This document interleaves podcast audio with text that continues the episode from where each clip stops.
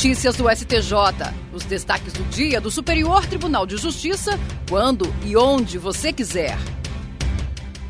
Olá, este é o boletim com alguns destaques do STJ.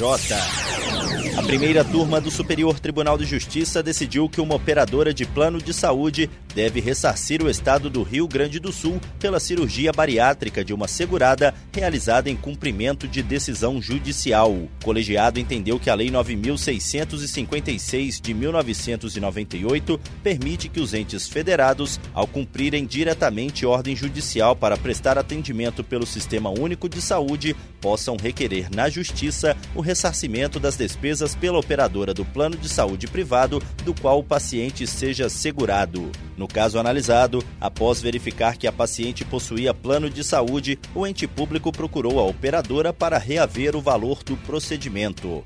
Sem êxito nessa tentativa, ajuizou a ação de cobrança.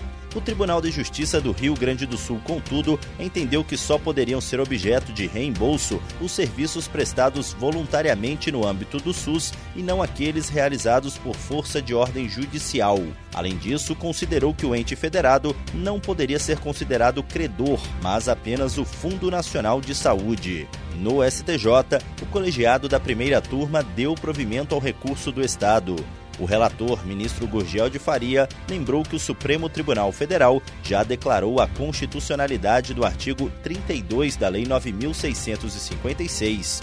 Para ele, o texto admitiu de maneira ampla a possibilidade de ressarcimento do serviço prestado em instituição integrante do SUS, independentemente de execução voluntária ou de determinação da Justiça.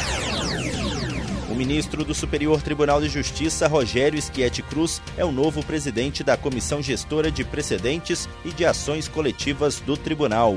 Ele substitui a ministra Suzete Magalhães, que se aposentou no dia 15 de janeiro. Também integram a comissão os ministros Moura Ribeiro e Sérgio Cuquina, além do juiz auxiliar Renato Castro Teixeira Martins e de três servidores do Núcleo de Gerenciamento de Precedentes e de Ações Coletivas.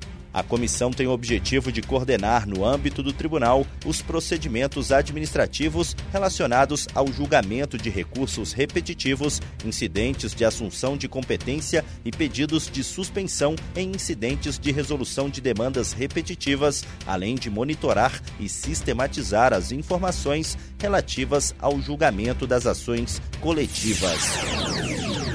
A primeira sessão do Superior Tribunal de Justiça, especializada em direito público, aprovou um novo enunciado sumular Trata-se da súmula 665. Ela diz que o controle jurisdicional do processo administrativo disciplinar restringe-se ao exame de regularidade do procedimento e da legalidade do ato à luz dos princípios do contraditório, da ampla defesa e do devido processo legal, não sendo possível incursão no mérito administrativo, ressalvadas as hipóteses de flagrante ilegalidade, teratologia ou manifesta desproporcionalidade da sanção aplicada. As súmulas são um resumo de entendimentos consolidados nos julgamentos e servem para a orientação da comunidade jurídica a respeito da jurisprudência do tribunal.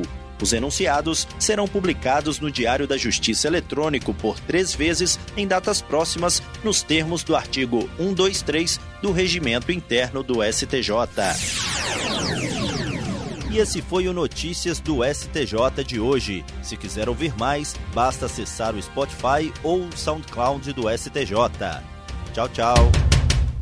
Notícias do STJ, uma produção da Secretaria de Comunicação Social do Superior Tribunal de Justiça.